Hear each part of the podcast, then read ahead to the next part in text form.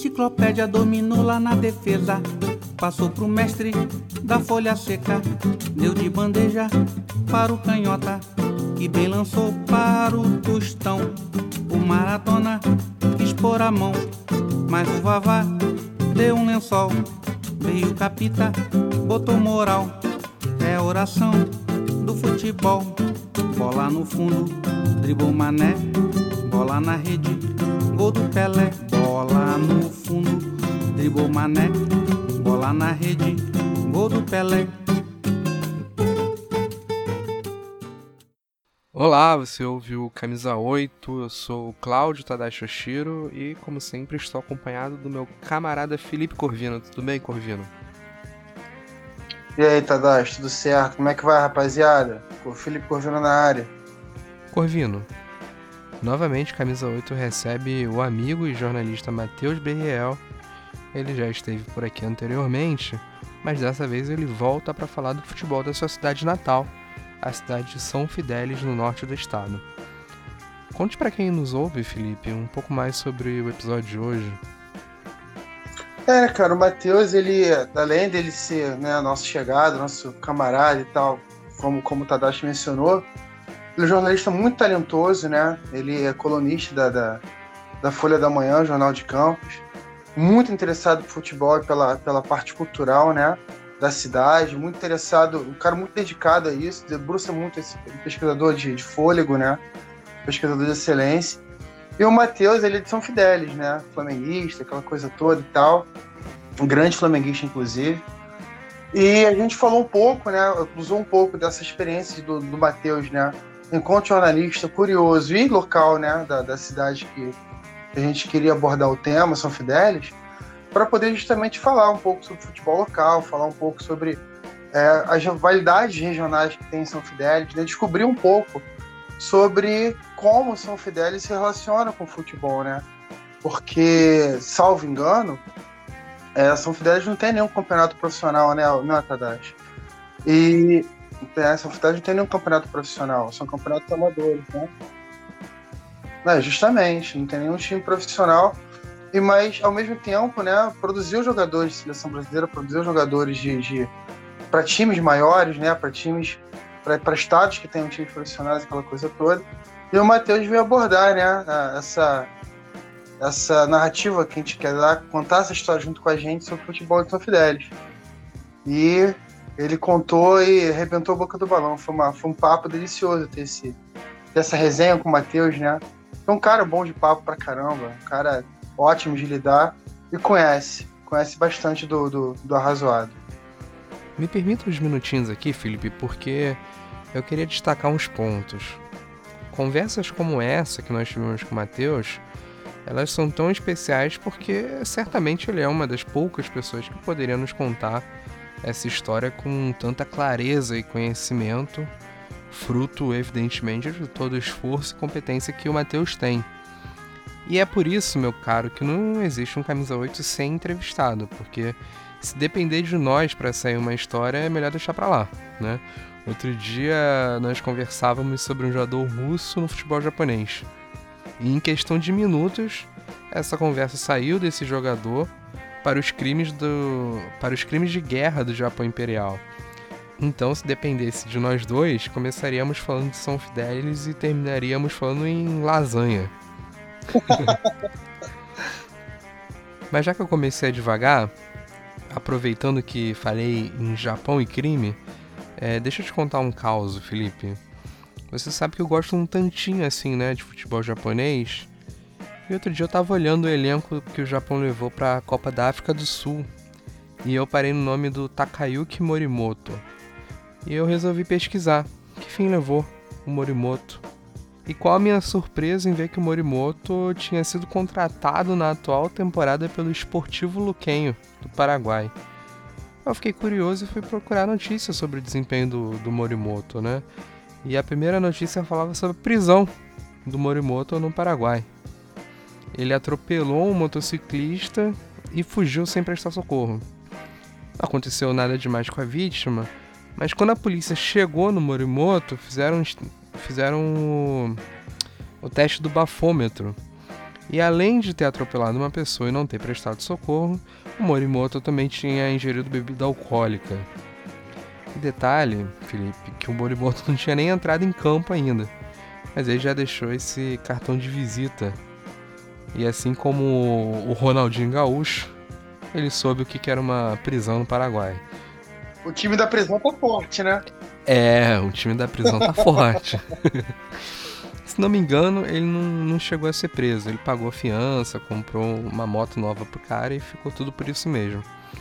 Mas se não bastasse isso, com o avanço da vacinação no Paraguai, foram vacinar o elenco do Esportivo Luquenho e o Morimoto simplesmente não quis tomar vacina.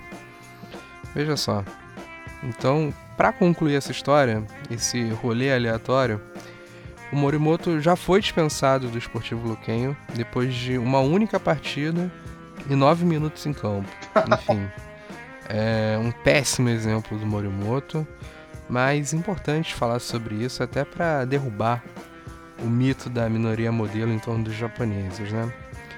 E com isso, Felipe, fechamos também esse momento que mostra o porquê de ser tão importante trazer um convidado especialista no tema para cá, porque terminaríamos falando em crimes, né?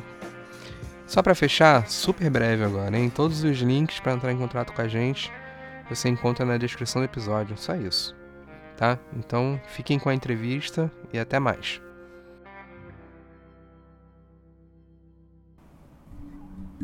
Bom, Matheus, eu quero começar contigo é, falando sobre a cidade de São Fidélis, né? Porque o nosso objetivo aqui hoje também é colocar São Fidélis no mapa do futebol, né, cara? Porque ainda é uma cidade que não está inserida no, no mapa, pelo menos profissional, do futebol, né? No, São Fidélis nunca teve um time disputando o Campeonato Carioca é, de futebol profissional, nenhuma das divisões. Então eu vou pedir para você começar essa nossa entrevista é, nos apresentando um pouco a cidade de São Fidélis, como você preferir. Se você quiser falar da história da cidade de São Fidélis, você pode ficar à vontade, mas se você quiser falar sobre a cidade de São Fidélis hoje também, é, talvez seja mais adequado, né? Não sei.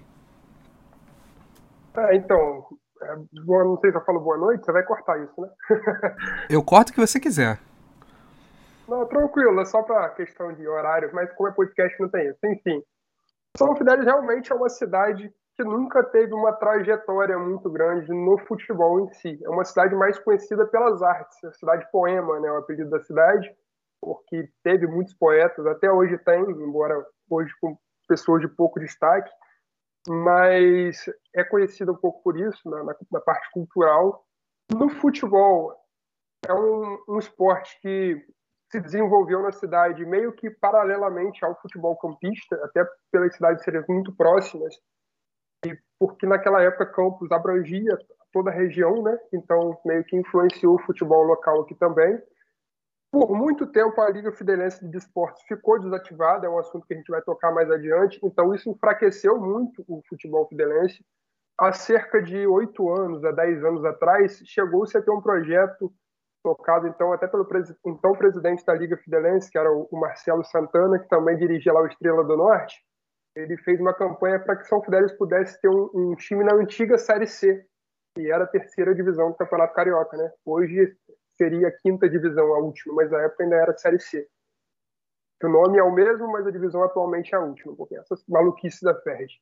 Mas é isso, não tem muita tradição fora, mas para dentro da cidade já foi um campeonato muito forte, com umas rivalidades entre, entre Tabajara, que era um clube tradicional, o Estrela do Norte, enfim, são esses clubes que faziam o futebol fidelense forte que a gente vai to tocar nos próximos capítulos, nas próximas partes da conversa.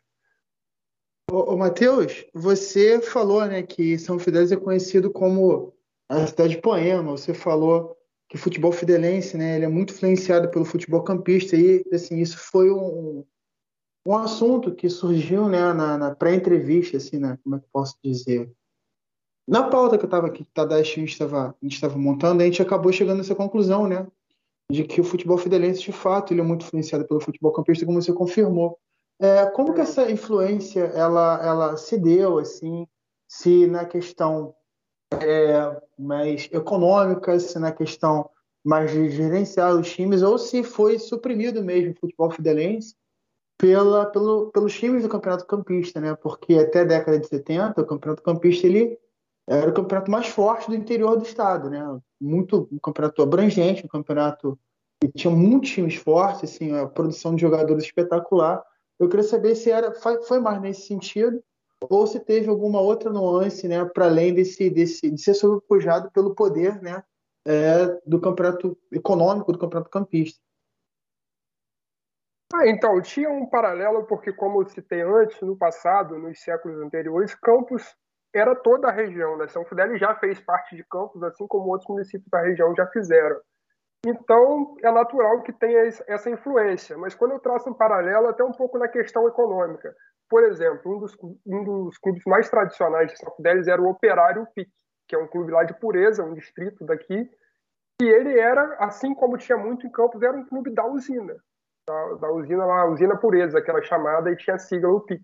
É um clube de 1939, quer dizer, terceira década ali do, do, século passado, que é a época em que há mais clubes. A gente tem o Ipiranga aqui na cidade, que foi fundado em 1928, poucos anos antes, a década anterior, mas a partir dali do início de 30 é quando começa a se, a se desenvolver o futebol fidelense.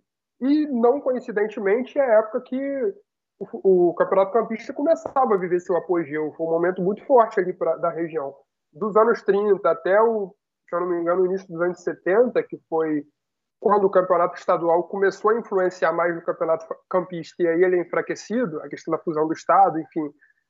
Esse intervalo foi o momento que a gente percebe o auge também no campeonato fidelense, porque era um campeonato, ao contrário de campo, sempre foi um campeonato amador ele tinha ali, você, os jogadores assinavam pelos clubes, né, para jogar os campeonatos, mas nunca chegou a ter, pelo menos em registros que eu tenho encontrado, profissionalismo de fato. Em Campos isso chegou a existir muito eh, de forma muito grande, que foi o que mudou ali, né? Teve o traço do amadorismo, profissionalismo.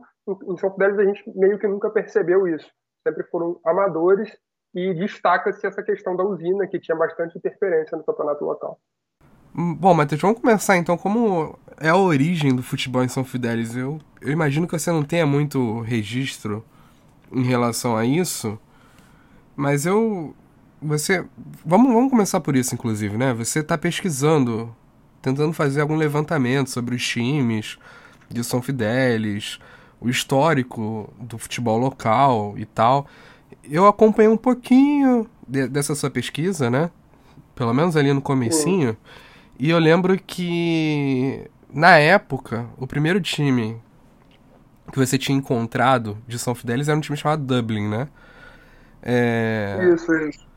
O futebol em São Fidélis começa com esse time? Vamos começar por isso? Pra ver se a gente consegue ter mais ou menos esse pontapé inicial do futebol em, em São Fidélis. É, exatamente. Como você está um pouco por dentro, você chegou a participar, colaborar com essa pesquisa aí, fazendo alguns protótipos de camisa dos clubes locais, enfim. E realmente esse Dublin foi o primeiro clube de que eu tive assim contato via hemeroteca, que é a nossa grande fonte de pesquisa atualmente. E por São Fidélis ter uma imprensa muito fraca, poucos jornais daqui são digitalizados, históricos, e nesses jornais digitalizados não tem nenhuma informação sobre o futebol. O assunto em foco da época era, como ainda é muita política, então, algumas informações que a gente encontra na hemeroteca, curiosamente, são de jornais do Rio de Janeiro, registravam algumas coisas do interior, é, pessoas, personalidades do interior que iam à capital e não sei se pagavam, não sei se tinham algum contato com os veículos, enfim, mas deixavam lá seus registros. Na liga, de, antiga liga é, estadual de esportes ou, ou diretamente com os próprios jornais mas esse Dublin foi um dos primeiros clubes que eu percebi que eu pude encontrar referências é, do início do século, 1900 e pouco, 1910, se eu não me engano, não, não tenho a data aqui agora salva, mas bem antes do início do, dos clubes que vieram a ser, vamos dizer assim, profissionalizados, mas que não era profissionalismo, os clubes que foram levados adiante, vamos dizer assim. Que esses, como eu citei anteriormente, já são ali da década de 20, da década de 30. Então o Dublin vem antes há pessoas que conhecem um pouco mais da história do, do futebol fidelense que falam que esse Dublin teria sido um embrião do Ipiranga, que foi um clube, o principal clube de pureza que é existente até hoje, o vermelhão lá, né? A principal cor deles é o vermelho, muito forte. e esse Dublin teria sido teria influenciado na fundação do Ipiranga. Haveria ali talvez um rompimento do grupo original e, e os dissidentes desse Dublin fundaram o Ipiranga. Mas assim, é tudo carece muito de fontes.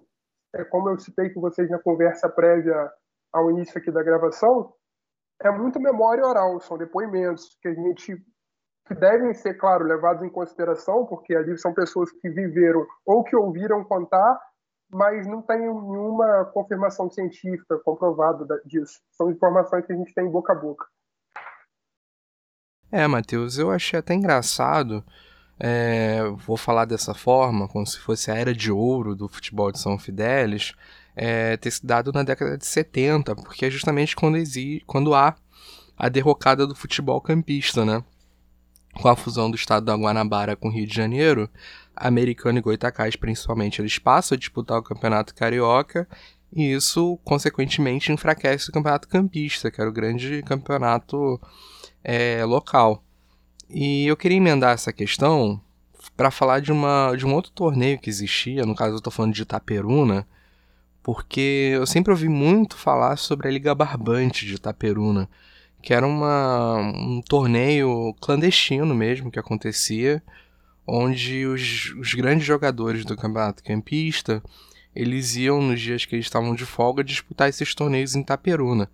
E era de fato algo clandestino porque eles inclusive usavam outros nomes, né? Então se você vai pegar súmula dessas partidas, provavelmente você não vai conseguir identificar os jogadores, nem os árbitros, inclusive, né? E aí esses jogadores recebiam trocado por fora e disputavam esses campeonatos lá na cidade de Itaperuna. Eu queria saber se também acontecia em São Fidélis. Então, eu, quando eu me referi à década de 70, talvez tenha entendido errado. Não é que tenha sido a década de ouro. É quando começa a se perceber talvez uma decadência, mas até a década de 70 ainda está muito, muito forte dos anos 40 aos anos 70, vamos dizer assim. Mas entrando nesse assunto que você comentou, por mais que o Campeonato Federense não fosse tão forte fora da cidade, era um campeonato muito forte a nível municipal, porque mobiliza, mobilizava as localidades e os clubes tradicionais, mas sim, tinha alguns jogadores de destaque que chegavam à seleção fluminense, vamos dizer assim. Por exemplo, eu estou aqui com um registro de, um, de uma notícia de um jogador chamado Jujuca, do Tabajaras Futebol Clube, que é, é um dos principais clubes da cidade, e que há relatos. Aqui é uma matéria do Fluminense, de 4 de fevereiro de 1970, que ele fala: mal começaram os jogadores fluminenses a se movimentarem visando o Campeonato Brasileiro a ser realizado em Santo André, olheiros de alguns clubes da Guanabara entraram em ação. Jujuca, uma das grandes promessas da seleção, já foi observado por Newton Canegal, Newton Canegal e Neca do Flamengo e Botafogo. Buí, Didi, Djalma e outros foram vistos e aguardaram. As investidas vão continuar, só que em São Paulo. Jujuca, que é ponta de lança do Tabajaras de São Fidélis, disse que primeiro quer se firmar na seleção, para depois pensar no futuro, já que está com 18 anos e tem muito tempo pela frente. Então, quer dizer, os principais clubes da cidade, que eram nessa época o Tabajaras e o Clube Esportivo, faziam inclusive um, um clássico apelidado de Fla-Flu Fidelense, registros que a gente vê inclusive em jornais, no próprio Fluminense e outros jornais de Niterói e do Rio, eles conseguiam mandar seus jogadores para a seleção fluminense da época. São Fidélis não tinha muito destaque na competição no clube como um todo, mas eles revelavam suas promessas, que o ponta de lança de 18 anos, por exemplo, almejado por Flamengo e Botafogo, já presente na seleção municipal, é, na seleção estadual, perdão. Você, é, não, que você está falando, né, sobre é o futebol na cidade de São Fidélis, alguns times, né? Você citou o Tabajara, você citou o Esportivo, você falou do clássico que eles faziam em São Fidélis, né? O Fla-Flu Fidelense. Você falou do, do, início do futebol em São Fidélis, né? Mencionando o Dublin, depois da sua dissidência, né? Como, como o embrião do Ipiranga e tal, que é de, que é de pureza, uma cidade vizinha. E o que eu queria te pedir, cara, para você, dentro da, da, tua pesquisa, dentro do que você já conseguiu é, é, trazer à luz, né? da, da história do futebol de São Fidélis, que você trouxesse assim, é, não só o nome, mas um, um breve panorama é, dos times mais importantes né, da cidade, porque você, como você mencionou o Tabajara Esportivo, imagino que tenha muito mais times, tinha o campeonato local, como você já mencionou e tal, e isso me deu, me deu muita curiosidade, né? Porque, bom, a gente já, já conversou com algumas pessoas, bastante gente aqui no podcast, E a gente sempre é, gosta, tem, tem interesse, né, de trazer à tona, de, de resgatar a memória do futebol local. Eu acho que isso é fundamental, porque a importância do futebol, para além desse futebol de, de, primeira divisão, de esporte de elite, as memórias do futebol local elas são fundamentais, né? Porque são a base, é o que dá base, é o que dá sustentação. Então traz um panorama para a gente, dos, não só dos times de São Fidélis, mas um pouco das rivalidades que aconteciam, apesar de São Fidélis não ter time profissional, né, participando da, dos campeonatos estaduais do Rio de Janeiro, das mais diversas divisões, mas tem um futebol que pulsa na cidade, por mais que seja amador e tal. Então traz pra gente esse panorama e dos times, né, de São Fidélis os mais importantes, os mais relevantes, os jogadores que mais se destacaram, para a gente poder ter esse panorama do futebol fidelense com um pouco mais de, de, de tato, né, de aproximação. Ô, Matheus. É, eu vou... Oi, pode falar. Me, me permite fazer um... acrescentar uma questão aqui. O melhor time de São Fidélis, o glorioso Ipiranga, a gente deixa para falar a parte. Tá? Porque aí eu, eu, tenho, eu tenho algo. Eu tenho algo para falar Tem em relação ao Ipiranga. Né? Eu tenho. Vamos lá, eu ia, é isso que eu ia falar. Eu ia começar pelos clubes de pureza, porque vou dar uma explicação. Pureza é um distrito de São Fidélis, né? É o terceiro distrito. É, uma, é próximo aqui na saída do município em direção ali a Cambucia e Talcara, pegando a RJ 158. E Pureza tem um pouco. É quase uma cidade independente. Não tem tamanho para isso, não tem população para isso, mas tem, sempre teve esse peito de ser quase uma capital do interior de São Fidélis, vamos dizer assim. E tem motivos para tal, porque assim, no próprio conjunto arquitetônico da cidade, do, distrito, se parece muito com Campos, com aquelas casas, aqueles palacetes, né? A arquitetura lá do distrito é muito bonita e eles estendem isso para o futebol.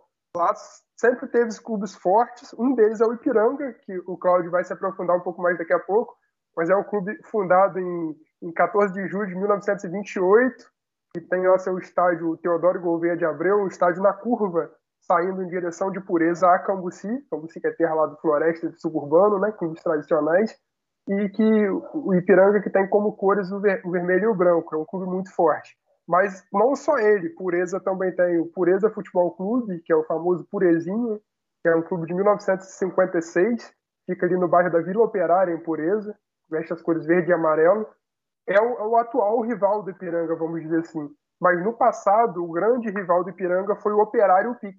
Como eu falei anteriormente, era o clube da usina Pureza, era o clube que tinha a influência da, da usina ali, tinha uma, uma questão econômica que ajudava, e por isso teve certo destaque. Do, do Operário Pique eu posso destacar, por exemplo, o esquadrão que eles montaram de 1960 a 1963. Eles foram tetracampeões fidelenses consecutivos, sendo que em 60 e em 61 foi de forma invicta. Esse time ganhou destaque. O Fluminense vivia trazendo notícias sobre ele, os jornais da capital falavam muito sobre esse esquadrão do Operário que chegou a enfrentar a seleção local meio que como um desafio, né? era o time a ser batido do município nessa época. O Operário que foi um clube fundado ali em 1939, mas que foi extinto pouco depois e atualmente ele tem uma continuação, vamos dizer assim, não é o mesmo clube, mas representa o Operário que é o, o IRLA, o Instituto Renan e Lídia Abreu.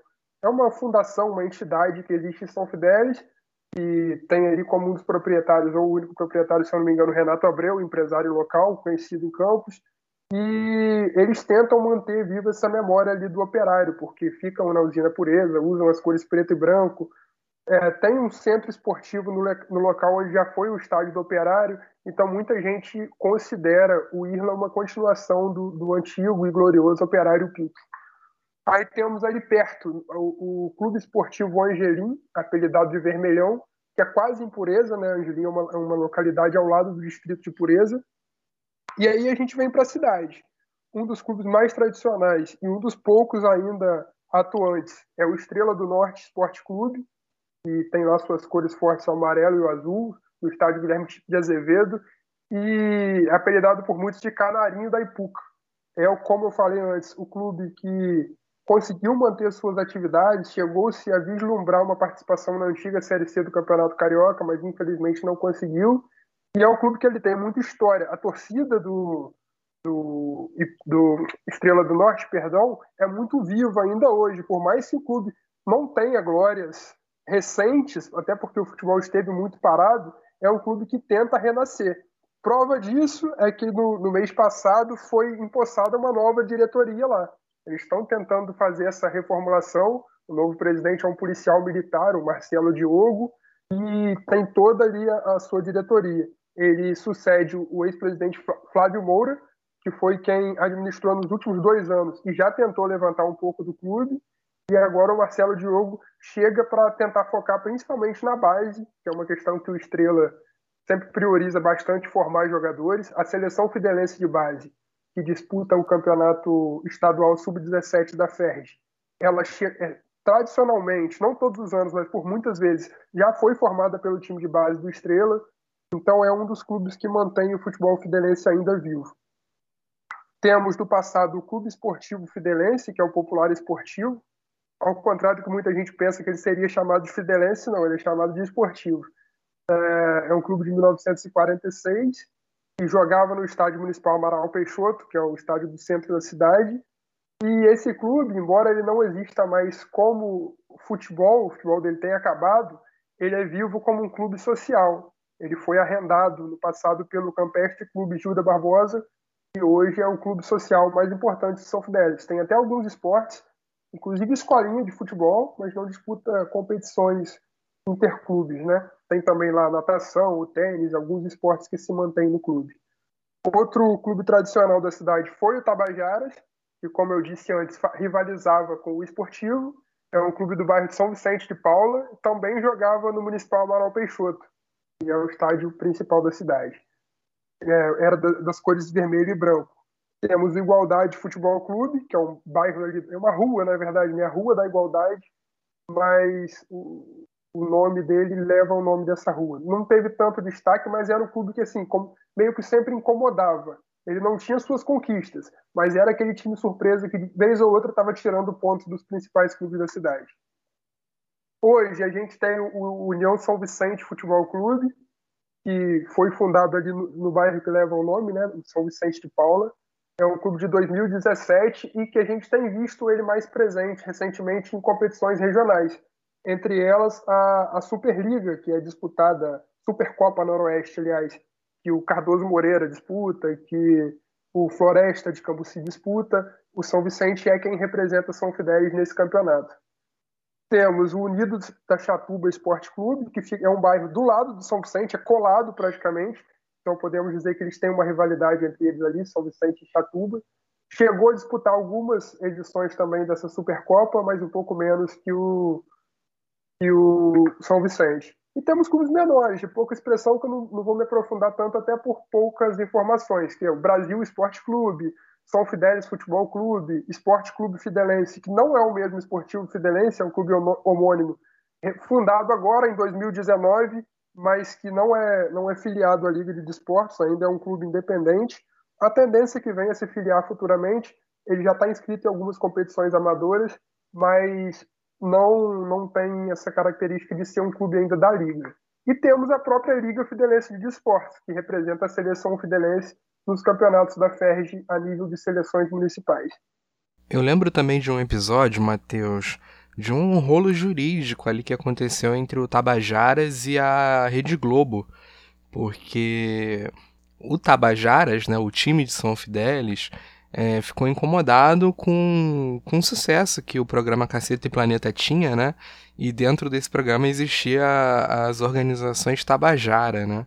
Então, eu queria que você lembrasse desse episódio pra gente também, porque eu acho que ele é dos mais pitorescos que, que nós temos registro em São Fidélis, né? Houve-se um atrito, para quem não lembra, Tabajaras era o clube lá que fundado dentro, um quadro do Cacete Planeta, né? E curiosamente as cores do Tabajaras Fidelense não são as mesmas cores do Tabajara do Caceta. O Fidelense, como eu citei anteriormente, era vermelho e branco, Lá no cacete eles eram meio azul com amarelo, né? Tinha o Bussunda, tinha uma vaca dentro do time, por exemplo, um clube bem hilário. E aí rolou um atrito entre esse Tabajara Fidelense com a Associação Tabajara do Caceta. E o Fluminense, o Jornal de Niterói, em sua edição de 23 de abril de 2003, ele contou um pouquinho dessa história. que eles falam, os astros do Tabajara Futebol Clube que se cuidam. A diretoria do Esporte Clube Tabajaras, time de São Fidélis, pretende processar a TV Globo por conta do quadro exibido do Cacete Planeta Urgente.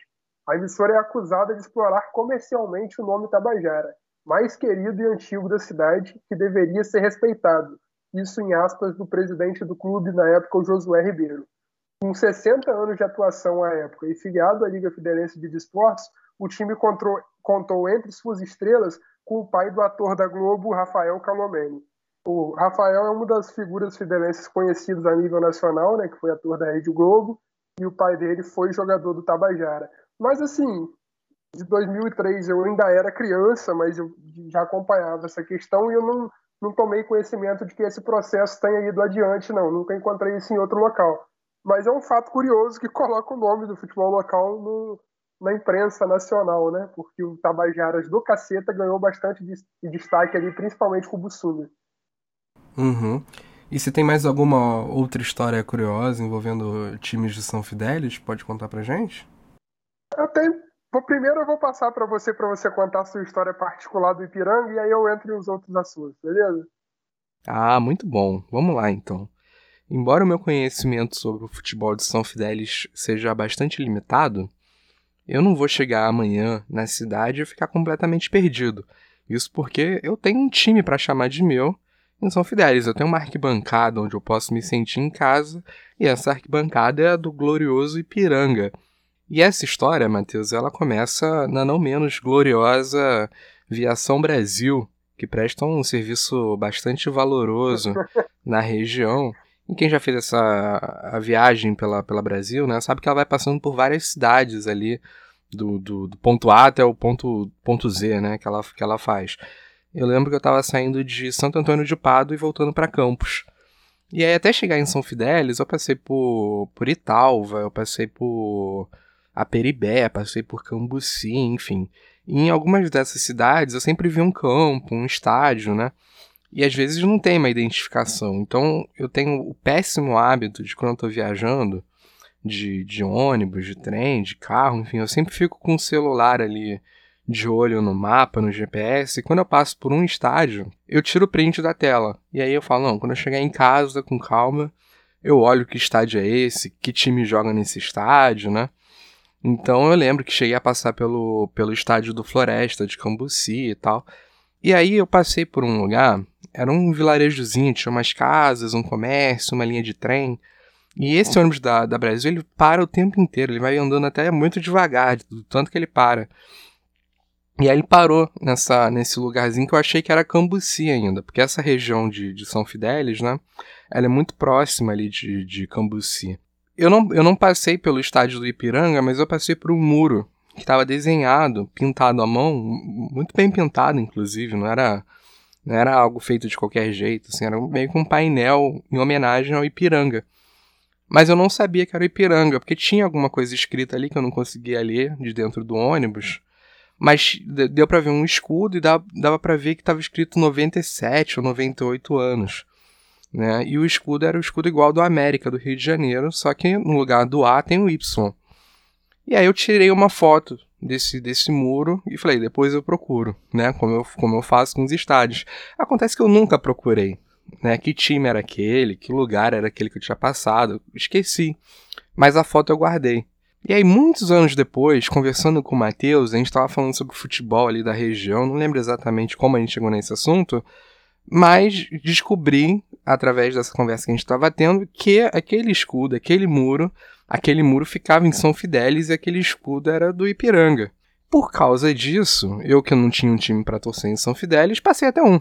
Embora eu não seja um cara que coleciona times por onde passo, mas aquela história toda, descobrir que aquele era o Ipiranga depois de tantos anos, enfim, é, me fez criar uma simpatia. E embora ninguém em São Fidélis tenha a noção de que eu torço para Ipiranga, é, há, além mar, né, um ilustre torcedor do Ipiranga aqui, contando glórias e esperando dias melhores pro, pro nosso grande time que ainda há de nos dar muitas, muitas alegrias, não é verdade, Matheus? Você ainda vai ganhar a camisa aí. Ainda vou ganhar a camisa. Tenho muito respeito pelos demais times de São Fidélis, mas é, nenhum é, é comparável ao glorioso Ipiranga de Pureza. Eu quero aproveitar para falar do, do Ipiranga, ô Matheus, porque eu lembro que você me falou assim, ah, normalmente tem um... tem a festa de pureza, né? Que eu até... É o que eu ia falar agora. Então, eu quero que você fale da festa, então, porque eu, eu, eu esqueci o nome da festa, mas eu achava o nome da festa sensacional, porque era um nome diferente, enfim... E aí eu sei que tinha um. Sempre tem um jogo, né? Nesse, nesse dia da festa em pureza, né? É. Então, eu, eu vou te ceder a palavra, então, para falar mais sobre isso. Obrigado. Como eu, eu estava falando na época, no momento que eu apresentei os clubes de pureza, eles têm uma vontade, talvez não sei, eles têm um desejo de ser independente. Então, tudo do, do, de pureza, os purezenses valorizam mais. Existe a festa de pureza, que é uma festa do distrito, até organizada pela prefeitura, ali com apoio, mas essa festa do Ipiranga é muito particular, porque ela leva o nome de Festa do Purezense Ausente. É o momento ali que o clube reúne todos os moradores, ex-moradores, ou pessoas que tiveram algum afeto ali por pureza, que moram fora, e aí tem muita, muitas pessoas que vêm de Niterói, muitas pessoas vêm da cidade do Rio, e fazem ali a festa do Ipiranga, que leva esse nome de festa do, do purezense ausente. E aí eles produzem camisas especiais, sempre branco vermelho, né, que são as cores do clube. Produzem canecas, que é uma tradição que existia em São Fidélis na época da festa da Lagosta, que era uma festa muito conhecida até a nível nacional, vinha gente de, de vários locais do país para essa festa, que se acabou com o tempo por causa da, da perda da cultura mesmo, da falta de valorização, mas também pela decadência da lagosta do município, por problemas ambientais no Rio Paraíba e outras questões. Mas essa tradição de se fazer canecas foi mantida na festa do Purezense ausente. Não é incomum você chegar em Pureza na casa de algum morador local e ver uma caneca da festa de Piranga, ver alguma caneca da, da festa da Lagosta. Então, Matheus, você você estava dando um panorama, né, mais cedo sobre os times de São Fidélis e tal. Você comentou depois, você e Tadashi, né, trouxeram curiosidade, né? Você sobre o Tabajara e o Tadashi sobre, sobre o Ipiranga. E depois você falou um pouco, né, da, da da história da cidade, tá? Você falou do, do, de pureza agora. De pureza que eu conheço bem, e aí eu não sei se você versa essa linguagem também, é a cachaça, né? A é, cachaça tradicional a cachaça. Porra, é negócio espetacular, inclusive, não sei se o Saudade lembra, teve um camarada que estudou comigo, Ronaldo, grandão e tal, mais velho, largo, gente boa toda a vida, flamenguista. Olha como tem flamenguista bom no mundo. Gente boa é, toda a vida, então. É, é, pô, toda a vida é mais firmeza, o cara é maravilhoso. E ele trouxe uma cachaça para mim de pureza, meu camarada. Que, porra, o negócio desceu feito veludo na garganta. Não queria parar de beber aquilo, né? Impressionante. Tu falou da festa da cidade, só tava lembrando da cachaça. Ah, você já foi, assim... você já veio a pureza não, né? Infelizmente, por azar da cidade, para mim e pro meu azar também nunca foi. Imagina então, que se eu for, eu, eu vou ser lembrado aí para algum vexame. É, não, do pouco que eu te conheço, assim, a gente nos conhece pessoalmente, mas já conversou bastante, é meio que a sua cara, porque são, é, Pureza é um local muito particular. Eles têm aqueles moradores lendários que contam lá suas histórias, tem os bêbados de rua. Pureza é meio que um pouco ali um gargaú de São Francisco, é uma localidade muito épica. Gosto, gosto. Pô, já é conhecido como né, São Fidel cidade da poesia. Poesia e, pô, noite tem tudo a ver. E ah. bebida tem tudo a ver. Pô, que isso? Os maiores eu poetas. uma história com pureza, que uma vez eu ah. fui a um show em Campos, eu peguei o show virado, né? Tinha tomado algumas, e fui voltar no ônibus da Brasil, assim como o Tadashi pegou e passou por pureza. Só que nesse ônibus da, da Brasil eu passei por São Fidélis 8 da manhã, aliás, passei por São Fidélis 6 e meia da manhã e acordei às sete em pureza. Passei muito da cidade. Aí eu tive que esperar o ônibus bêbado para voltar para a cidade. Mas isso são outros, outros que. Ai, que maravilha. Ô, ô Matheus, é, assim, você já trouxe um panorama pra gente, né? Porra, inclusive eu achei que tua resposta foi muito completa, cara. Eu fiquei assim, encantado, de verdade, com, com, com o panorama que você trouxe dos times São Fidélis. O que eu te perguntar agora, é, eu acho que entra continua nessa linha da nossa narrativa, né? Que são. Eu falar um pouco sobre os ídolos, possíveis ídolos locais que o futebol fidelense pode ter, porque na nossa prévia, né? Eu tava. O único jogador, de fato, que eu tenho ciência, né? Que eu tenho conhecimento, que é de São Fidélis, assim, que tem, que tem importância, imponência no futebol nacional, ou pelo menos no futebol estadual, é o Jaime de Almeida, né? Que é o pai também do Jaime de Almeida, que foi treinador do Flamengo, campeão da Copa do Brasil de 2013. 2013. E, o Jaime de Almeida, e o Jaime de Almeida, pai, é, jogou no Galo, jogou no, no, no Flamengo. Se eu não me engano, ele estava no, no, primeiro tricampeonato carioca do Flamengo. E no, e, no, e no jogo do Senta também contra o Botafogo, se não me engano, ele era o capitão do time. Era o capitão. Só que. E ele de São Fidélis, né? Só que a família se mudou muito nova para Belo Horizonte, aquela coisa toda, assim, ele muito criança ainda. E a grande curiosidade, assim, que eu, que eu tô falando do Jaime, porque eu conheci o Jaime devido ao meu conhecimento da Lélia Gonzalez, né? Que é a irmã do Jaime, assim, uma intelectual. É, é, uma socióloga espetacular, né, cara? Assim, eu acho que ela é das, se não a mais importante, entre as principais, né? É, do, do, do Brasil. E a Lélia, ela é uma figura que ela permeia o meu dia a dia é, alguns anos já, bons anos, na verdade. E eu a conheci, deu a grande sorte de conhecer a Lélia Gonzalez antes de conhecer o Jaime. Eu só conheci o Jaime porque eu conheci a Lélia, né? E geralmente as pessoas fazem o caminho inverso, conhecem primeiro, né? O Jaime, devido à ligação com o futebol, esporte popular, aquela coisa toda uma ligação com o time de maior torcedor do país e tal. E eu, curiosamente, fiz o caminho inverso. Eu conheci primeiro a Lélia, devido à minha ligação com a história, com a sociologia e com, com, né, com, com que ela debate, com os debates que ela, que ela se insere, né? Os debates da afrotinidade, do feminismo e tal. Isso é fundamental. E eu queria que, a partir dessa, desse, dessa pergunta, né, desse bojo, de falar do Jaime de Almeida, falar um pouco da Lélia também, que faz parte da família, falar um pouco do Jaime Filho, que foi campeão da Copa do Brasil com o Flamengo, que você trouxesse um pouco da, da, dos ídolos locais de São Fidélis, né? Alguns jogadores que se destacaram, é, e como que esses ídolos são construídos na cidade, a partir do futebol da cidade. É, assim, realmente, o principal nome não tem nem como não ser natural de São Fidélis é o Jaime de Almeida, porque ele é um ídolo do Flamengo, até pouco difundido pela importância que ele teve. Ele foi capitão do Flamengo na década de 40, chegou ao Flamengo, inclusive, em 1940 e em 41 e jogou até 1950. Ele tem uma década de clube, enfim, foi capitão, era titular na campanha do primeiro tricampeonato carioca, que foi 42, 43 e 44. Estava nesse episódio do famoso jogo do Senta com o Botafogo. E há quem conte que ele teria sido contra o Flamengo sentar, que ele teria falado: a ordem dos dirigentes é para sentar em campo, mas eu não vou sentar. E tem uma foto que, inclusive, ele aparece já sentado, que atribuem aquela foto a momentos depois, mas que antes, na hora que os jogadores começaram a sentar, ele teria resistido a sentar. Claro que é memória oral, não tem como provar isso, porque são relatos, mas a história que se chegou foi essa: que o Jaime, que levou o recado aos demais jogadores, mas que ele não queria participar daquilo. Enfim, é... tem outros títulos importantes pelo Flamengo. Depois de aposentado, que parou em 1950, ele chegou a ser treinador do clube em mais de uma passagem.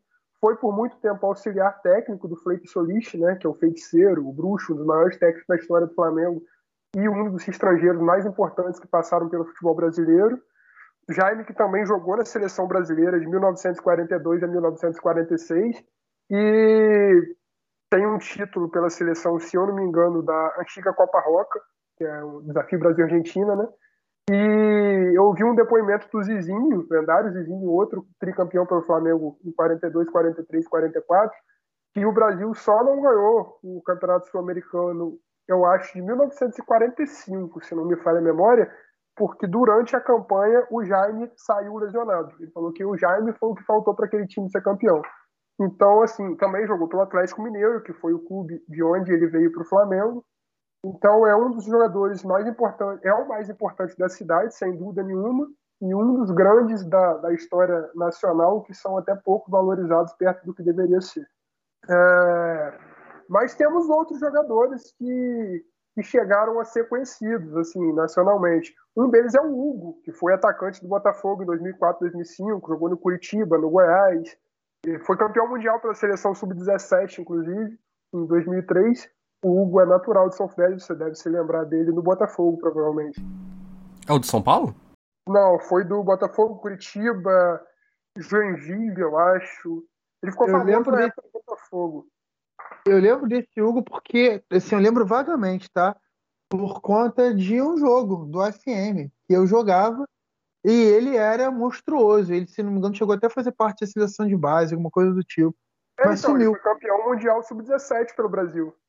E depois, mas depois, ele, depois que ele se profissionalizou, ele deu uma sumida. Ele não, não, não estourou. Mas era, é. era um craque na base. Quando ele estourou ali no, no, no Sub-17, ele foi logo pro Botafogo e se profissionalizou no Botafogo. Foi o grande momento da carreira dele. Ele teve passagem pelo Curitiba, pelo Goiás, Paraná, enfim, clubes tradicionais, mas não à altura daquele início dele, que realmente foi muito bom. É... Tem o Ralf, que estava no Atlético Mineiro agora, acho que está emprestado pelo Atlético Mineiro, volante, jogou no, no, no, time do Galo de 2016 a 2018, inclusive fez parte daquele título do Atlético lá na, na Florida Cup dos Estados Unidos. Ele participou do, atuou em partidas daquela competição. É, temos o Fidelis, que é um, foi um atacante do Flamengo em 1973, companheiro de Zico na base, é reconhecido por jogadores daquela época. Temos o Brito, que foi um, jogador do passado também já foi companheiro de Zico na base do Flamengo. Inclusive, essa, o Brito é conhecido por ter escolinhas de futebol na cidade atualmente. E essa semana o Zico mandou uma mensagem de vídeo que está circulando aqui na cidade, chegou ao meu WhatsApp, convidando os jogadores a fazerem parte da escolinha do Brito, porque é um cara de caráter, enfim, que jogou com ele no Flamengo. Então tem essa amizade com o Zico até hoje. E temos outros jogadores que se destacaram regionalmente. Por exemplo, que inclusive jogaram mais tempo aqui na cidade do que esses que a gente destaca que saíram muito cedo, né? Foram fazer suas carreiras fora daqui. Muitos falam do Lu, que foi um jogador que passou por praticamente todos os grandes times da cidade. Jogou no Estrela, jogou no, acho que no Tabajara, circulou pela cidade toda e, jogou em campos também, no Americano, no Goitacás, alguma coisa nesse sentido. E até hoje o Lu é um dos jogadores mais falados do campeonato fidelense dessa história mas dos jogadores de, de, destaque nacional são mais esses mesmo. Tem o Maicon também, que, que foi do Grêmio, subiu da base do Grêmio, depois foi emprestado ao Caxias. Recentemente, há dois anos atrás, ele teve uma passagem pelo americano. Mas os principais são esses. E o lance do Hugo, né, cara? Que de, o, a minha primeira lembrança do Hugo, óbvio, quando você falou que jogou no, no no Goiás, jogou em alguns times assim, centro-oeste. Eu achava que tinha sido o Hugo do Flamengo, canhoto, né? Jogou no São Paulo, mas ele também se logo tratou de, de, de mencionar que ele foi da base do Botafogo, subiu pelo Botafogo. E aí eu é. lembrei, é. assim, a gente tem uma diferença de idade considerável, tal, mas pouca coisa, menos de 10 anos. E imagino que a gente compartilha de muitas linguagens, né? Assim, é, similares.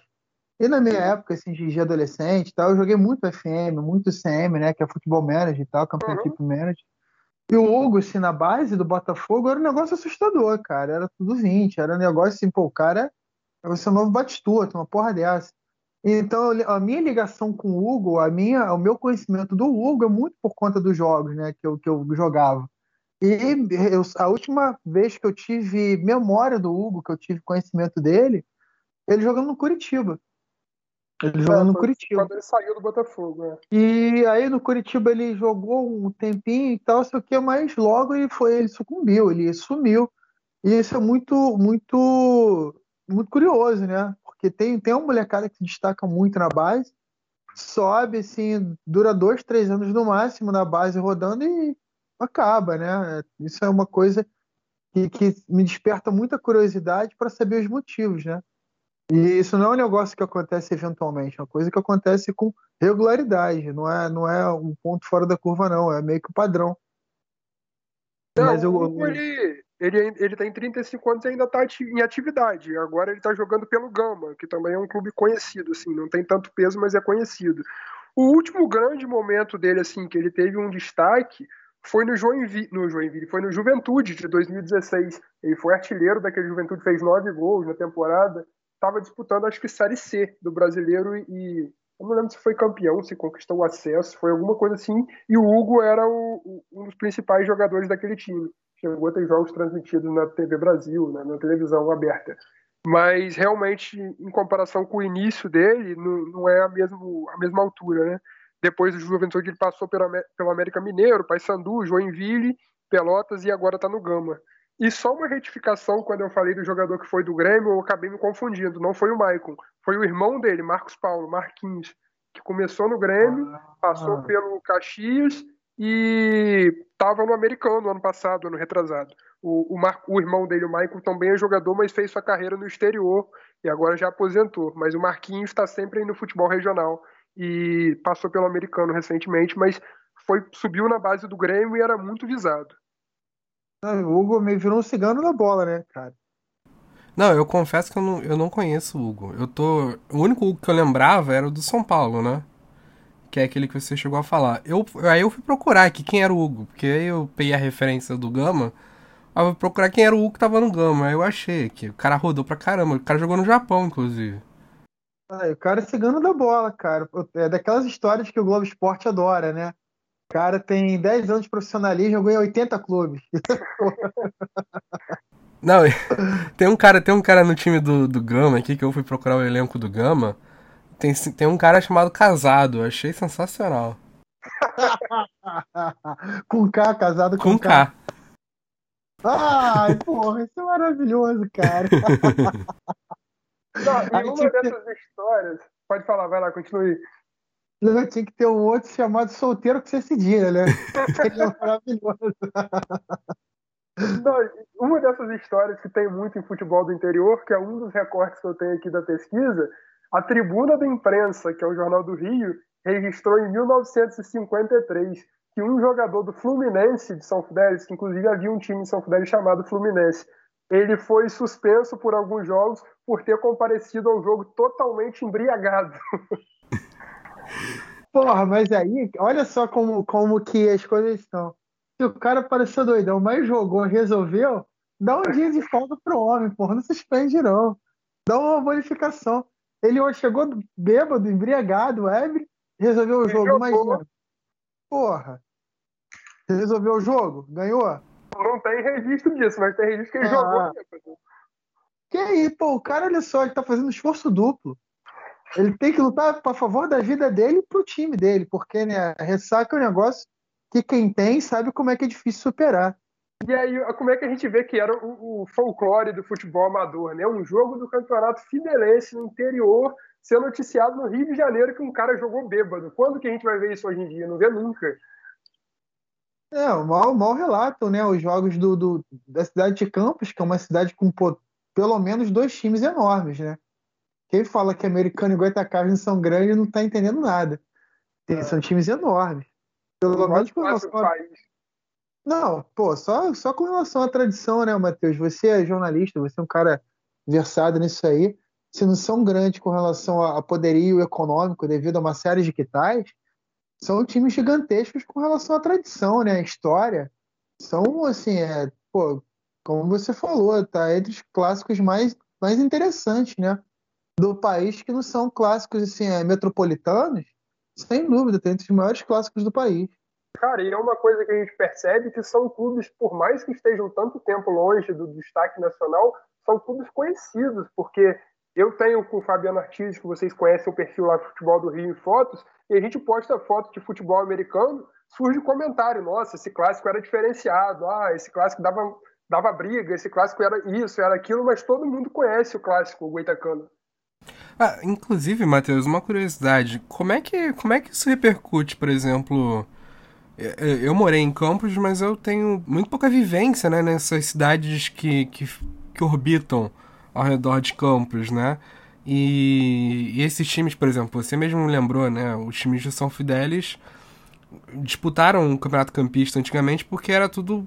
Eles faziam parte da cidade de Campos, não é isso? É, eu não, não tenho registros do papel de que eles tenham disputado o campeonato, mas eu imagino que sim, porque eram muito próximos. Eu, eu, sei que o embrião ali do futebol, eles tinham muita relação pela proximidade, mas nesse século São Fidélis já era independente, então eu não sei se eles chegaram a disputar o campeonato. Ah, Quando eu me refiro ao município que era um só, era lá no século anterior, assim, não pegou o futebol em si.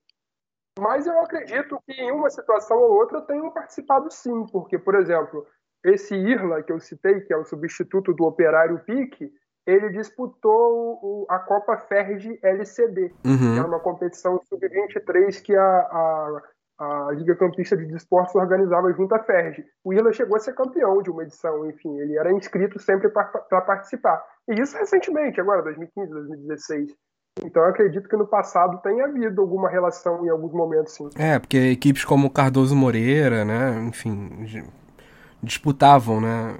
Até porque Cardoso fazia parte de campos mesmo. É, mas eu, a minha curiosidade era como é que é, como é que esse clássico goitacano, por exemplo, ele ele chega na cidade de São Fidélis. Você conhece gente que, que tem essa simpatia também, mesmo que não seja não seja de Campos, né? Não tenha saído de Campos para morar em São Fidélis. Os próprios moradores de São Fidélis mesmo, eles têm alguma simpatia por esses times? Como é que o futebol de Campos chega a São Fidélis atualmente? A verdade é que hoje, infelizmente, não chega porque os próprios clubes de Campos estão meio que não abandonados, mas não é aquele, aquele passado glorioso, né? O Etacá está na terceira divisão, há muitos anos não disputava uma primeira divisão, jogou a seletiva recentemente, mas não ficou. O americano chegou a, a passar a fase principal, mas também logo voltou. Então hoje repercute muito pouco. Mas assim, eu tenho episódios de estar tá cobrindo o jogo de americano, o jogo do Goitacás lá em Campos, por trabalhar em Campos e ver pessoas de São Fidélis lá. Quem gosta de futebol vai ao jogo pelo futebol, porque quer ver um futebol profissional que infelizmente São Fidélis atualmente não tem. Então, por ser uma cidade vizinha, vai até Campos assistir. Agora, essa questão de torcer, assim, eu conheço torcedor do Goitacás que mora aqui, mas que era campista e veio para cá.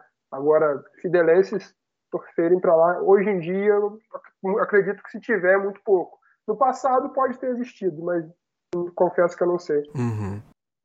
E que quando você fala de um adendo, quando você fala de, de, clubes daqui participarem de outros campeonatos, já aconteceu o contrário. Por exemplo, no Campeonato Fidelense de 1955, o Cardoso Moreira disputou como convidado e o Palmeiras, que era um clube de Cambuci, já foi filiado à Liga Fidelense de Esportes. Entendi. Eu quero te perguntar, Matheus, se você não quiser falar sobre isso, não tem problema, eu, eu corto, tá? Porque eu, eu lembro que você tinha me falado que enfim, você já falou sobre isso, né? Que o Jaime de Almeida, o pai, ele é um cara que, se tratando de futebol, talvez seja o cidadão mais ilustre, né? De São Fidélis. E aí você falou, Sim. bom, eu, eu tento fazer uma pesquisa porque eu quero fazer alguma coisa com, com isso. Eu quero levantar um material suficiente para para fazer algo com isso. Você ainda tem, tem alguma ambição em relação a, a trabalhar com, com a memória do Jaime de Almeida em São Fidélis? do Jaime eu tenho muita coisa. Eu tenho mais coisas sobre o Jaime do que sobre o futebol fidelense pelo destaque que ele teve no Flamengo, né? É muito mais fácil achar informações sobre o Jaime do que sobre o futebol local.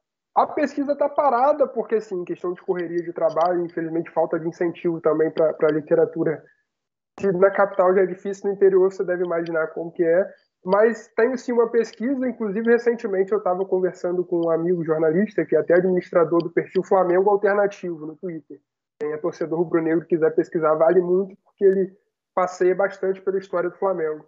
E ele tem uma pesquisa também sobre o Jaime, então a gente estava com a ideia de encurtar esse, fazer um link entre nossas pesquisas, e a ideia era transformar isso em livro. Mas assim, não vou prometer data, não vou prometer quando vai ser, porque é complicado. Mas eu já conversei com a esposa do Jaime de Almeida Filho, por exemplo, que é o, é o filho do, do Jaime pai, e ela me passou muitas informações, se colocou à disposição. O próprio Jaime disse que se eu quiser ir ao Rio, ele concede uma entrevista para gente. Então tem um material bom sobre o Jaime. Agora, quando vai sair, é questão de buscar apoio, que infelizmente não é tão fácil, mas a gente tem esse interesse sim. Mateus, já encaminhando até para o final aqui do nosso papo, já te ouvimos bastante sobre a história do futebol em São Fidélis, mas eu quero falar sobre o futebol de São Fidélis hoje. Né? Você falou um pouquinho até também desse flerte que, que existiu e que é constante, volta e meia surge esse papo do Estrela do Norte se profissionalizar e passar a disputar o Campeonato Carioca. Ainda não aconteceu, mas eu acho que se um dia acontecer de um time de São Fidélis disputar o Campeonato Carioca, me parece natural que esse time seja o Estrela do Norte. Bom, é, eu quero que você fale sobre os campeonatos locais. Se, eu sei que existe o campeonato da cidade, né? Mas também existe a Supercopa Noroeste, que eu acho que é um campeonato é uma Copa muito importante, né? Porque além de mobilizar todas as cidades que ela envolve, né, do norte do noroeste do estado do Rio de Janeiro, ela resgata também times de muita tradição, ainda mais para quem está acostumado às divisões inferiores do Campeonato Carioca. A Supercopa Noroeste é uma oportunidade de poder rever o Floresta, de rever o Cardoso Moreira, o Italva, o Aperibense, enfim. É, fala um pouco sobre esses campeonatos que, que são disputados em São Fidélis atualmente. Ah, então, hoje existem, hoje não, porque da pandemia está muito paralisado, mas nos últimos anos existem dois campeonatos assim disputados em São Fidélis. Um é o campeonato municipal, vamos dizer assim, o popular campeonato rural, que é disputado por times das localidades. Cada localidade tem um, time ali, como é comum acontecer em todo local, em todo lugar, né? Você tem clubes como Esperança, é, Valão dos Milagres, Colônia, são localidades daqui que disputam, eles fazem ali cada cada localidade pega seus principais moradores que têm alguma aptidão para o futebol e montam um time. Alguns até contratam por um jogo ou outro. Ah, eu te dou chuteira, eu te dou alguma coisa, pago por jogo 50 reais, não sei, enfim. Mas tem esse campeonato rural e você tem um campeonato fidelense, que voltou a ser organizado pela Liga Fidelense de Esportes em 2019. Ele não acontecia vinculado à Liga desde 93. Ficou um hiato muito grande e isso chegou a ser noticiado na Folha da Manhã. Eu fiz matéria à época que em 2019 a Liga retornou, retomou essa realização do Campeonato Fidelense. De 93 a 2019, então a gente pode dizer que não existe um campeão fidelense oficial. Que existe, que existiram, né, foram competições paralelas que por não haver o fidelense, elas são consideradas são considerados torneios municipais tem relevância para a história dos clubes. Enfim, mas o, o, título oficial da liga ele deixou de ser dado em, 2000, em 93 e voltou a ser entregue em 2019, que o campeão foi o Unidos da Chatuba. Inclusive, eu tenho acompanhei aquele campeonato, vi jogos no estádio, né? O antigo estádio Amaral Peixoto ele foi rebatizado como estádio Sebastião de Almeida Silva, só só, que é uma homenagem ao ex-prefeito da cidade. E a maioria dos jogos do Campeonato Fideirense acontece lá. Alguns acontecem em pureza ali no campo do Vermelhão, tem jogo na Ipuca também, no campo Estrela, mas a grande maioria se concentra no, no estádio municipal. E acredito eu que após a pandemia, pelo menos é o que a gente torce, isso acabe logo e que o Campeonato Fidelense seja retomado, porque teve em 2019 em 2020 não foi possível. É, e temos os clubes, como eu já citei, que disputam a competição regional, a Noroeste quase sempre o, o São Vicente está disputando, é um time forte, que consegue fazer frente a outros da região. O Unidos da Chatuba também chegou a disputar, que foi o último campeão, campeão fidelense, já participou da, da Noroeste. E tem esse esse esportivo, Esporte Clube Fidelense, que eu falei que é muito recente, foi fundado, não é filiado, mas ele participa de competições regionais.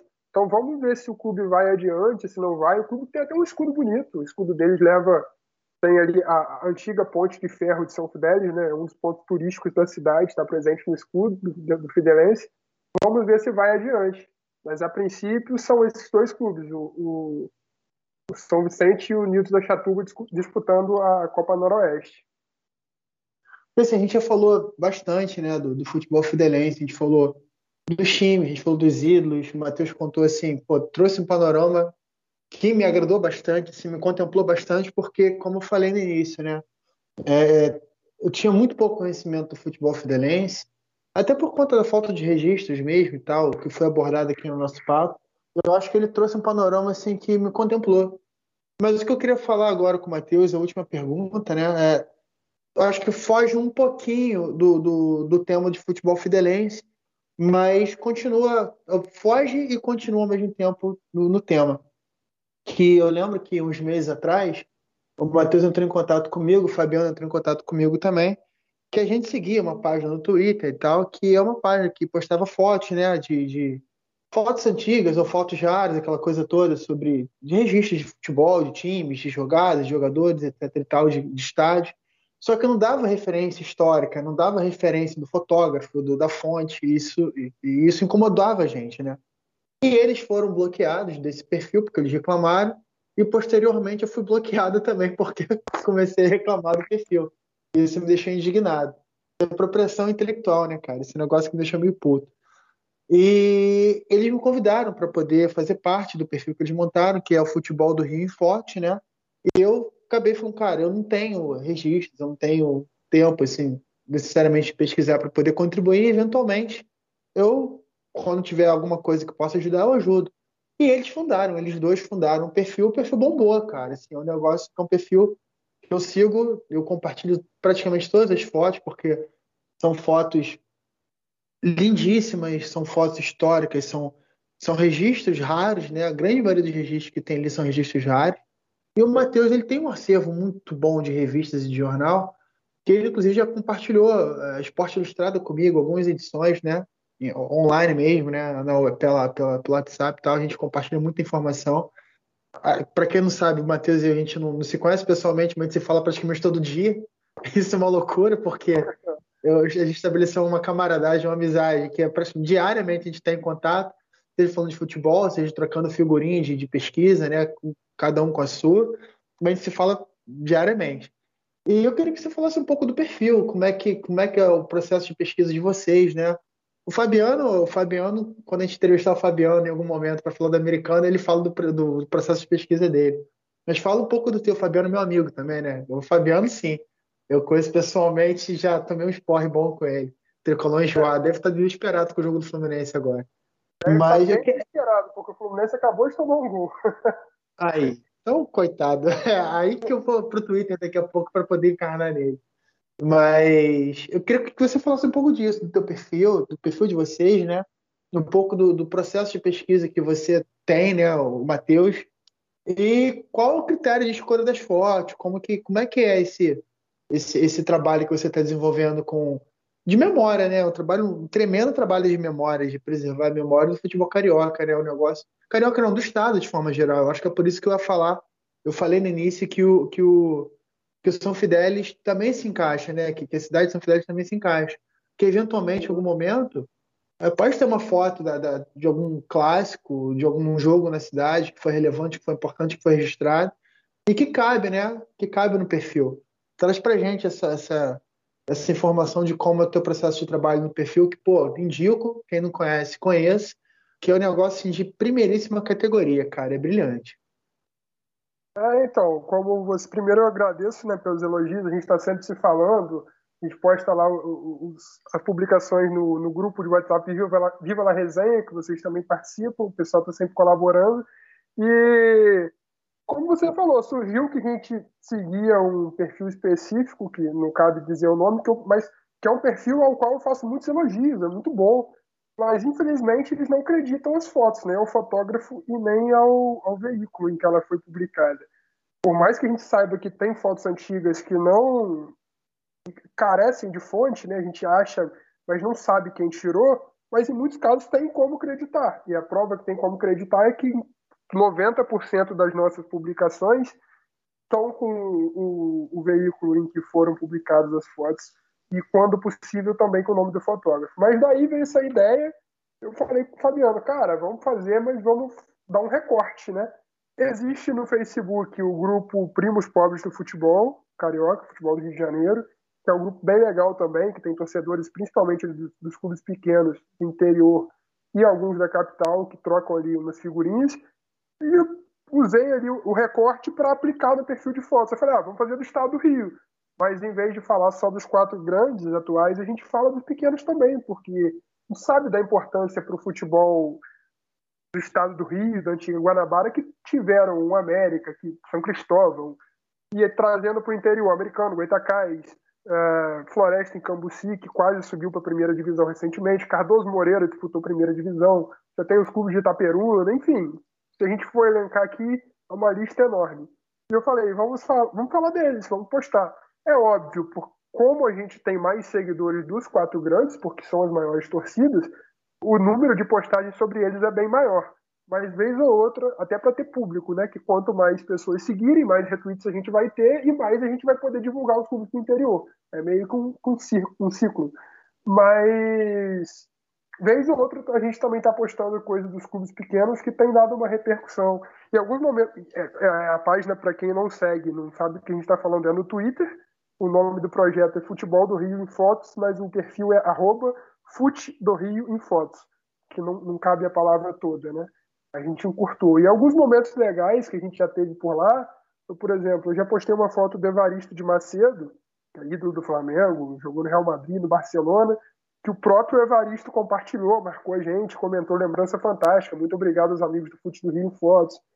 Quem está sempre trocando figurinha com a gente lá também é o. O. Caramba, fugiu. O Rob Porto, narrador. Tá sempre que a gente posta uma foto sobre o Botafogo, ele comenta lá, porque tem bastante conhecimento, está sempre participando. Então, o Nunes, ídolo do Flamengo, já curtiu postagem nossa, a gente já viu ele passando por lá. Então acaba tendo um contato com essas pessoas importantes a nível nacional e cumpre um papel de registro histórico, porque a gente resgata as fotos em jornais antigos. A grande maioria a gente encontra, você perguntou do método utilizado, a gente encontra pela hemeroteca da Biblioteca Nacional. É um serviço essencial para a memória brasileira, não só do futebol, mas a memória como um todo. Eu gosto muito de pesquisar cultura, pesquisar música brasileira. Eu sei que você gosta de samba também e encontro muita coisa por lá. E é isso, a gente, quando é possível salvar a página, a gente salva, recorta ali a foto do tamanho que, que a gente gosta. Tem um aplicativo, um site que a gente a gente utiliza quando, quando dá, quando fica com as cores originais. A gente faz um processo de colorização das fotos, a gente até pagou por ele, pagamos uma anualidade, anuidade, perdão, e fazemos essa coloração. Mas quando a gente vê que modifica, que vamos supor, muda a cor da camisa do clube, porque nem sempre, às vezes, a qualidade da foto permite fazer a coloração com uma qualidade muito alta, a gente prefere manter preto e branco, porque não deixa de ser um registro, né? A gente não vai publicar a foto de um clube sem as cores deles originais. Mas é isso, resumidamente é isso. Pô, muito bom, cara, muito bom mesmo. E o trabalho é, é, é magnífico, né? Que eu tinha falado antes, que eu até comentei com você, eu falei com o Cláudio que eu tinha para completar, talvez seria a cereja do bolo do futebol fidelense, é que Flamengo, Fluminense e Vasco já jogaram aqui em algumas partidas. E eu tenho algumas informações sobre isso que acho que seria relevante trazer para o assunto. Manda mal. Então, São Fidélis sempre teve uma festa do padroeiro muito forte. Até hoje ela existe, não mais como antigamente em tamanho, em dimensão, mas a tradição foi mantida e sempre no 24 de abril eram realizados grandes eventos. E do que se tem notícia, pelo menos que eu encontrei em pesquisa de relatos que a gente ouve também, a maior festa de São Fidélis da história, acredito que tenha sido de 1960, que foi uma festa que vieram times da capital, vieram escolas de samba da capital, Salgueiro fez uma apresentação aqui, e essa festa ela foi bancada pelo Clarimar Maia, era um comendador que existia na cidade, importante, pessoa bem articulada politicamente e bem financeiramente também, né? Tinha boas condições. Então ele bancou essa festa. E aí saiu uma notícia muito grande, de página inteira, no Diário Carioca. São Fidélis engalanou-se na festa de aniversário. Uma notícia na, na, edição de 24 de abril, e aí traz toda a programação da festa de São Fidélis.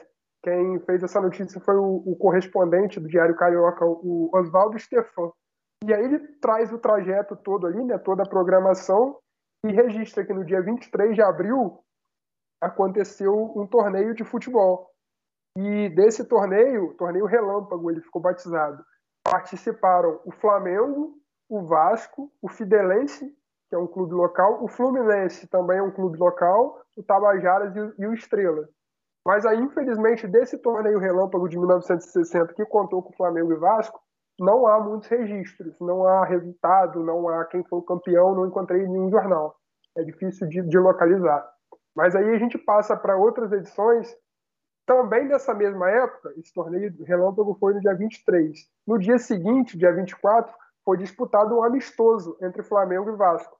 Um amistoso chamado Troféu Comendador Clarimar Maia. E os registros que eu consegui encontrar é que essa partida entre Flamengo e Vasco terminou empatada em 1 a 1 Aconteceu no Estádio Municipal de São Fidélis.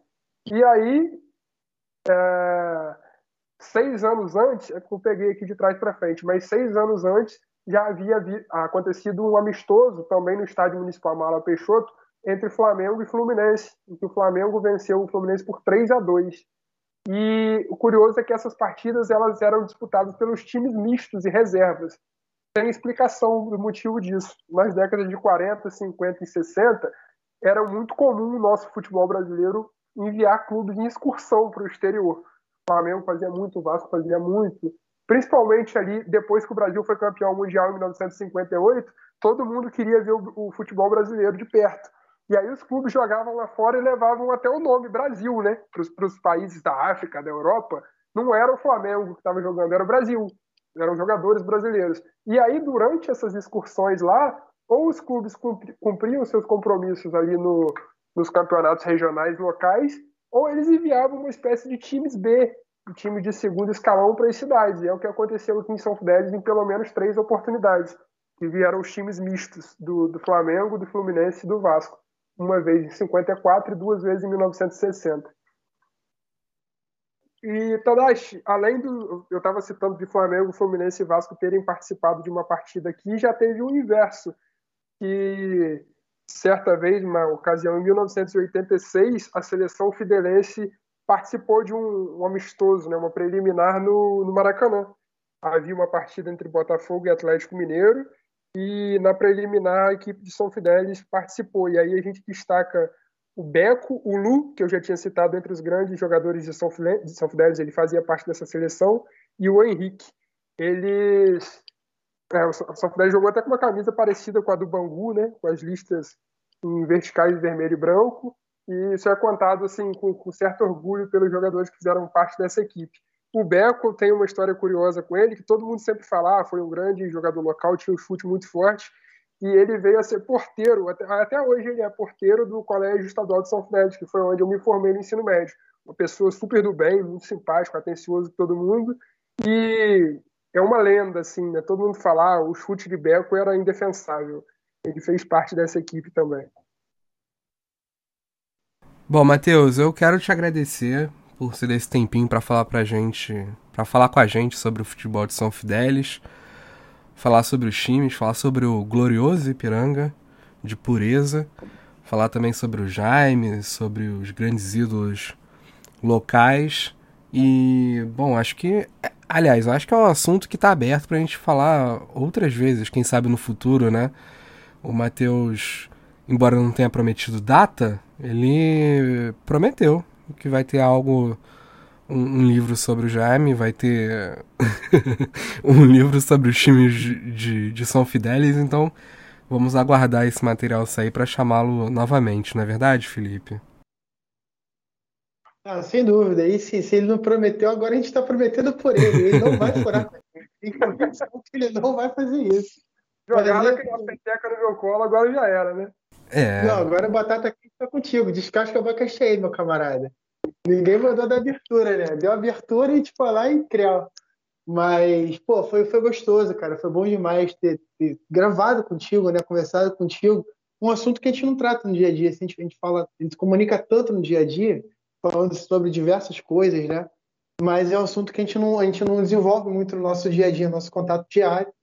E, porra, foi, foi bom. Foi bom pra caramba descobrir um pouco mais do, do futebol fidelense que, no final das contas, é, é, muito próximo da gente, né? Eu morei em Campos durante muitos anos, pretendo voltar em breve. E eu, particularmente, eu não tinha muita informação do, do futebol de São Fidel. E faz parte da cidade, faz parte da minha realidade. Tem vários amigos fidelenses, né? Matheus, o Heitor, a Thay, né? Que agora está morando em Niterói, como o Matheus falou, Niterói e São Fidélis têm uma relação de proximidade até surpreendente. E gostei muito, cara. Gostei de verdade de ter, ter aprendido mais né, sobre o futebol da cidade de São Fidélis e ter disputado, né? Que é sempre uma satisfação do cacete ouvir que você domina os assuntos que você versa, você realmente tem um domínio de primeira, né? É isso aí, eu agradeço a vocês pelo convite, né? Mais uma vez, já tinha participado lá na primeira oportunidade só com o Cláudio, falando um pouquinho ali da minha vivência cobrindo o americano e Goitacai, no campeonato estadual da época, que não foi boa. Pouca coisa mudou desde então, mas agora o, americano acabou de ser eliminado da segunda divisão estadual, mas tá, parece que está bem na Copa Rio. A gente torce para que o futebol regional se desenvolva. O Goitacás começa daqui a pouco a participar da terceira divisão. E sobre o futebol fideirense especificamente, eu até peço desculpa se eu tenha deixado faltar alguma informação, mas como eu falei com vocês, é muita pouca coisa que a gente encontra e o pouco que eu consegui encontrar até esse momento na, na pesquisa eu compartilhei com vocês. Espero que o, os ouvintes do podcast possam gostar também.